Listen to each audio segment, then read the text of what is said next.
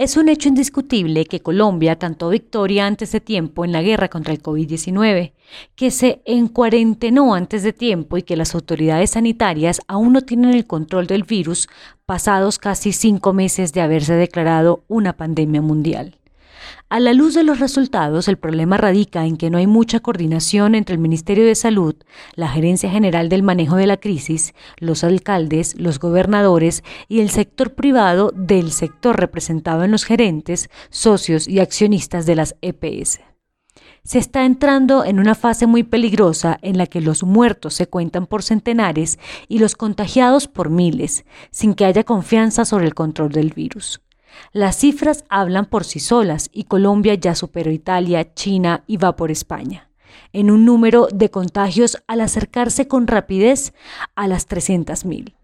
Esos países registraron esos números a mediados de abril y hace algunas semanas rompieron las cuarentenas porque tienen controlados los focos de contagio y ahora solo se concentran en los rebrotes. Tardaron unos 60 días en liberar las actividades económicas para no afectar más sus economías, al tiempo que acudieron a sus fuentes de financiación para ayudar a las empresas. Europa y Asia ya aplanaron la curva de contagios y de muertes, con base en el uso de las tecnologías, la disciplina social y mucha claridad por parte de sus autoridades. Ahora el epicentro del coronavirus está en América, en Estados Unidos y en los países de la Alianza del Pacífico.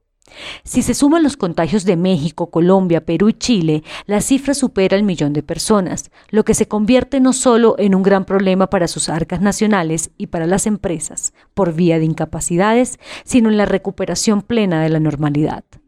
La tasa de personas recuperadas en Colombia es buena si se compara con otros países, al igual que la de muertes por cada mil, pero cada día se pone en evidencia la falta de precisión en las cifras oficiales, al menos de homologación con las regiones.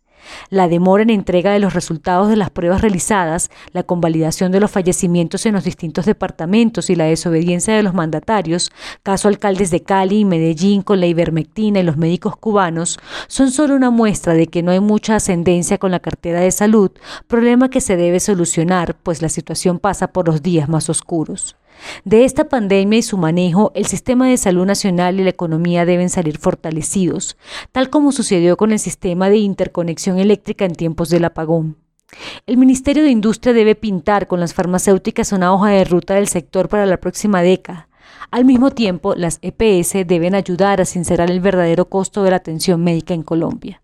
Las otras llamadas a ser parte activa en el futuro de la salud son las universidades que deben repensar la formación de médicos con base en las necesidades del país y lo más importante, trabajar con el sector privado para poner a andar institutos de investigación científica que desatrasen al país en investigación de virus. Quedó demostrado que en el concierto internacional hay líderes y gregarios en investigación y que no estar entre los primeros pone el país en la lista de espera a la hora de aplicar las esperadas vacunas.